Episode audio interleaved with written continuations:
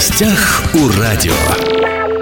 Здравствуйте, меня зовут Владимир Лозовой. Так называемый телефонный терроризм в последние годы приобрел широкое распространение. В средствах массовой информации периодически публикуются сообщения о том, что где-то прошлось эвакуировать людей, задействовать весь комплекс социальных сил и средств для проверки сообщения о заложенной бомбе или о взрывном устройстве на вокзале, в школе, в институте последнее время в Хабаровске очень часто происходит эвакуация в школах. Еще одна проблема набила оскомину – это кибертелефонные мошенничество, что не день, то в новостях мы читаем о новых способах отъема денег. Люди, поговорив с кем-то по телефону, переводят неизвестным иногда миллионные накопления, и очень часто это бывают пенсионеры. Сегодня в студии заместитель прокурора Центрального района города Хабаровска Андрей Кочуков. Андрей, здравствуйте. Добрый день, Владимир. Наверное, начнем о как раз вот этом телефонном да, терроризме. Какая вообще ответственность предусмотрена за сообщение вот в правоохранительные органы о взрывном устройстве в государственных учреждениях? За это предусмотрена уголовная ответственность, а, статья 207 Уголовного кодекса Российской Федерации. За сообщение о заведомо ложном акте терроризма, то есть, как вы сказали правильно, о взрывном устройстве, как обычно это бывает, какой-то угу. заложенности бомбе, ну или о пожаре, либо каких-то иных действий, которые могут создать гибель людей, вот, за это предусмотрена ответственность по 207. То есть там в зависимости от, от последствий предусмотрены квалифицирующие признаки и от целей. То есть если у него там для дестабилизации а, органов государственной власти, то это уже часть 3, 207, и, соответственно, уголовное наказание уже выше идет. Если из хулиганских побуждений, да, там решил пошутить, там, то, соответственно, это уже часть первая, то есть там наказание не такое суровое. А как определяется, вот решил пошутить или не решил пошутить? Ну, хулиганский мотив, то есть как бы без причины. То есть посмотреть, как отреагируют на это органы государственной власти. То есть без причины. Это и подразумевает хулиганский мотив. Вообще часто задерживают вот телефонных террористов? Вот таких-то чаще и находят, потому что их э, проще выследить. То есть они, соответственно, из какого-то телефона звонят, соответственно, их голос, который в последующем можно идентифицировать как его. А происходит какая-то, не знаю, психотерапевтическая проверка данного человека? Ну, если в рамках уголовного дела возможно проведение а, судебно-психиатрической медицинской экспертизы на вменяемость. То есть, если у следователя или уже в суде, когда у суда возникнут сомнения в его вменяемости, соответственно, да, такую экспертизу может провести, и если признает его невменяемым, то, ага. соответственно, он освобождается от уголовной ответственности, от наказания, то есть. И, соответственно, там другие меры медицинского характера предусмотрены, там, в помещение, в больницу, там, и так далее. А, то есть, человека, если у него там осеннее-весеннее обострение, да, как говорят в народе, то там уже человека лечат. Да. Сейчас у нас уже такой не телефонный терроризм идет, а сообщения через интернет-ресурсы, то есть поступает сообщение на сайты а, госучреждения, то есть по телефону уже такие сообщения, в принципе, ну, по крайней мере, я не слышал, то есть уже смотрел статистику по Хабаровскому краю, а, вот, например, в 20 первом году за три месяца было там всего 13 таких, а сейчас уже 41. То есть вот, вот такие уже большие цифры идут. Я правильно понимаю, да, что если по телефону достаточно, ну не то чтобы легко, но можно, да, определить человека, который сообщил о взрывном ну, устройстве? Да, намного проще, чем, например, через email, потому через что там, email, соответственно, да. сложнее, да, и отдаленность, да, то есть это можно хоть угу. с любой точки писать. Даже за границей в том числе. Ну, да? конечно. Сам по себе терроризм, он, безусловно, опасен. Да? А вот телефонный терроризм, как правило, слава богу, ничем это не заканчивается плохим. Да? Ну, конечно. Но существуют же другие какие-то моменты, это привлечение сил, да, средств. Безусловно. То есть в этом-то и, в принципе, опасность. Понятно, да, мы сейчас каждый день уже как-то не так сильно на это реагируем, ну, в плане тревожности. А когда это, например, впервые, да, поступило сообщение, для человека это же страх, тревога. Соответственно, для него это какие-то могут быть последствия в виде здоровья, там, ну, на нервы что влияет, соответственно. А без внимания это нельзя никак оставлять. Задействуются все силы, пожарная охрана, а, медицинская помощь, а, полиция, то есть на каждый объект выезжать, соответственно, брать с собой взрывотехников, там, кинологов, соответственно, проверять uh-huh. эту информацию. Это же очень много сил и средств отвлекает. Соответственно, там, где реально нужна людям помощь, да, а люди задействованы на вот поиске вот этих мнимых взрывных устройств, дезорганизации работы органов, правоохранительных органов в первую очередь. Ну и государственных, которые, соответственно, тоже эвакуируются, да, uh-huh. и не могут осуществлять свою работу в этот момент. А если взять школы, то это образовательный да, процесс нарушается. Конечно, то есть пропали уроки, то есть знания. Ну и, соответственно, что силовые структуры, несмотря на то, что никаких бомб не находят, но нельзя ни в коем случае там, да, как-то Безусловно, не реагировать на это, потому что, ну, может быть, этого и ждут, чтобы как-то все попривыкли, да, и перестали должным образом на это реагировать. Угу. Поэтому, в принципе, каждый акт вот этого ну, терроризма… Ну, на 100% мы не можем быть уверены. Да, да. Поэтому как, ну, представляете, мы проигнорируем, и не дай бог. А, давайте еще раз э, объясним, что грозит, если кто-то, может быть, хочет пошутить, там, не знаю, употребив какие-то, может быть, напитки или там на кого-то обидевшись, как это часто бывает, кстати, да, эти случаи, угу. что-то там заминировать. Ну вот смотрите, получается, ответственность э, различна по каждой, как я сказал, угу. части 207 Уголовного кодекса. То есть, если совершено вот из хулиганских побуждений, то, ну, первый раз, наверное, не посадят за это преступление, то есть можно отделаться каким-то более мягким видом наказания, там и штраф предусмотрен, и ограничение свободы, и принудительной работы. Вот, если уже сообщили об акте, об ложном акте терроризма, например, на, в социальных объектах, то есть администрации, школы, ну, соответственно, там уже предусмотрено наказание в виде лишения свободы. Если вдруг в результате вот таких действий повлекло смерть человека, либо какие-то иные тяжкие последствия, там предусмотрено наказание вплоть до 10 лет лишения свободы. То есть это вот самое суровое, которое предусмотрено вот этой статьей. Э, давайте перейдем ко второй части да, нашего разговора – кибер- и телефонные мошенничества. Хочу уточнить, много ли мошенничеств, которые вот используют современные технологии, происходит в крае? На самом деле очень много. Мошенничество – это одно из основных а, преступлений на территории края. Первое место занимает, соответственно, кражи. Ну, они, в принципе, тоже связаны с кибертехнологиями, тоже там есть определенные моменты. Когда хитят а, с банковских карт, это предусмотрено тоже часть 3 статья 158 Уголовного кодекса. И, соответственно, мошенничество, то есть когда люди обманывают и похищают у них а, деньги через вот как раз интернет, ну, и другие информационные технологии. Но опять же, телефонные звонки? Безусловно. Самое основное, можно Это сказать. Да. так называемые социальные инженерия. Ежедневные, которые нам на телефонные звонки поступают с неизвестных номеров.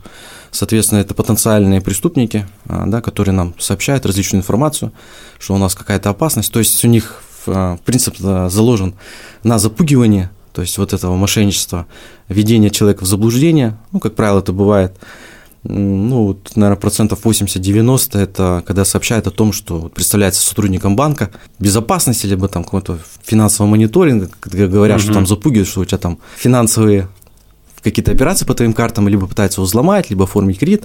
Вариантов очень много на самом деле. Ну, и, соответственно, люди пугаются, теряются, и, соответственно, сообщают ту информацию, которую нужно злоумышленнике, это номер своей карты, либо какую-то ссылку ну, приходит по СМС. Да, либо mm-hmm. по СМС какие-то номер. Вариантов много. Снимают деньги, идут в банкомат, переводят им.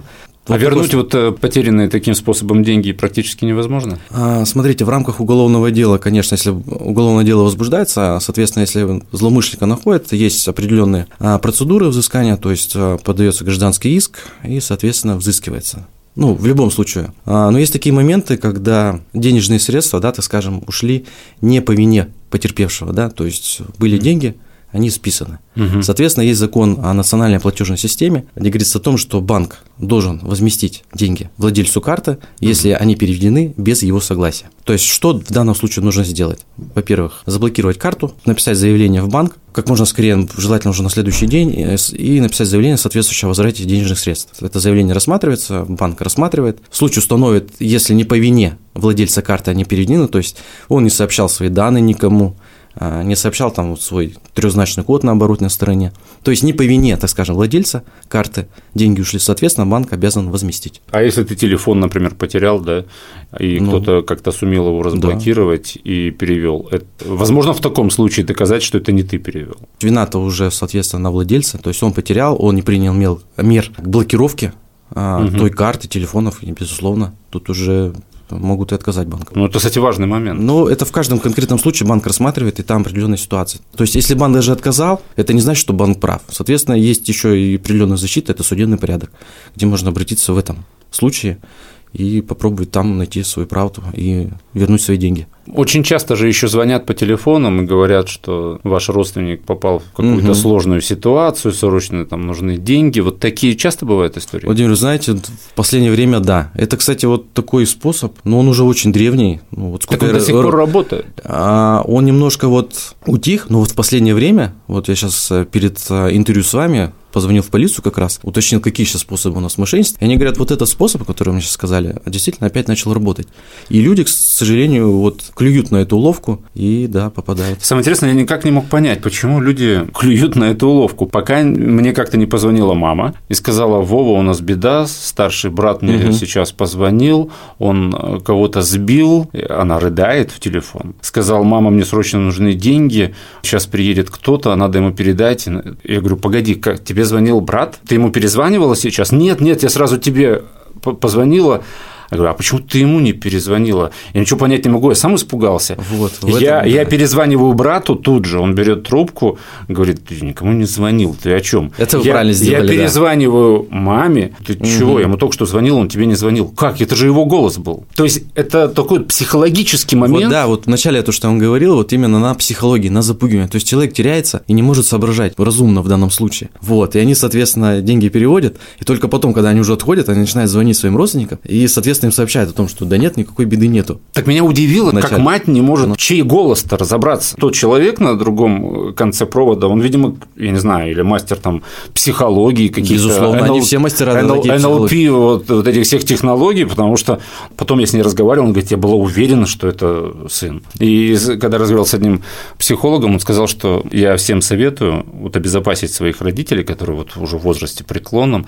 просто сделать так, чтобы они сами со своих карточек не могли ничего никому, там, какие-то там сумму больше, там, допустим, каких-то там, не знаю, пяти, Да, пяти да. тысяч рублей, грубо говоря, э, Были такие, пересылать, чтобы они обратились куда-то, а чтобы было время как раз э, подумать и прийти в себя. Тоже такие мысли возникали, да, соответственно.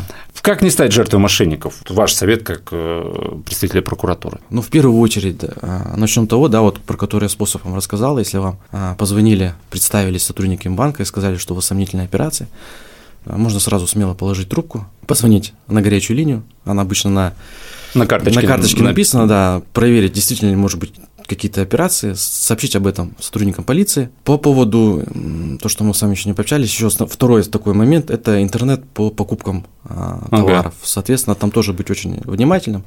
Какой-то сайт неизвестный, а, какие-то очень дешевые цены, а нет обратной связи, стопроцентная плата. Всегда остерегайтесь, то есть проверьте эту информацию перед тем, как а, приобретать товар. По карте никому не надо ее передавать, не показывать. Соответственно, а, подключите мобильный банк. Соответственно, чтобы видеть а, свои Списание. а, списания, да. Не храните карту с телефоном.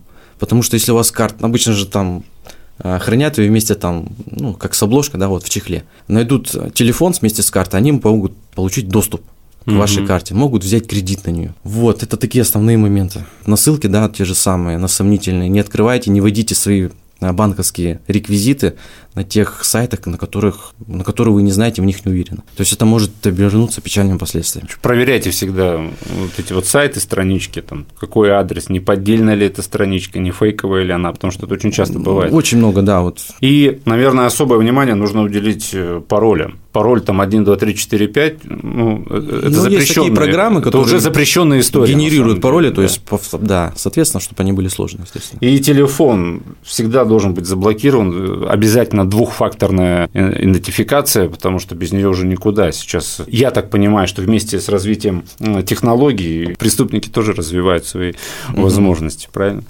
Да, Владимир, можно еще добавлю по поводу телефонных мошенничеств, чтобы предупредить наших граждан. Очень часто используют телефоны, а, не сим-карты, а, так скажем, IP-телефонию, подбирают номера чужих людей, то есть могут использовать номера сотрудников полиции, вашего работодателя, как будто работодатель звонит и говорит, надо перечислить деньги, и, соответственно, То есть, э, вы, погодите, не могу понять. То есть, э, у меня высвечивается в Номер. телефоне, что позвонил мой начальник. да, То есть, его может быть не фамилия он. и имя. Это может быть не он. Это может быть не он. Это может быть не он, потому что, да, может быть подмена номера. Ну и голос, соответственно, похож, там тоже вот мошенники это все используют, то есть легко. Вот, здесь быть очень внимательным, да.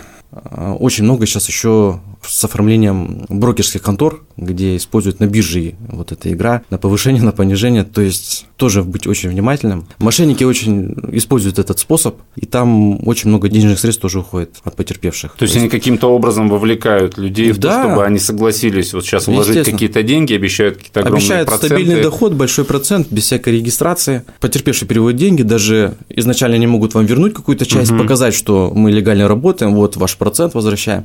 Соответственно, человек, который хочет а, увеличить свой процент а, выгоды, уже берет кредиты, занимает деньги, вкладывает миллионы рублей, после этого уже преступник теряется. И И как- когда уже с него уже невозможно деньги высасывать, соответственно, уже все, уже бесполезно. Как правило, наверное, все-таки люди старшего да, возраста вот подвержены этому. Ой, все. Все? Сейчас на самом деле, раньше, да, вот можно говорить о том, что это были пожилые, которых можно. А сейчас у кого есть карта, все подвержены, дважды подвергаются, похитили деньги, потом звонят еще раз, говорят, что вот знаем, что вас похитили, например, да, можем вам вернуть, но нужно там какую-то оплату произвести. Угу.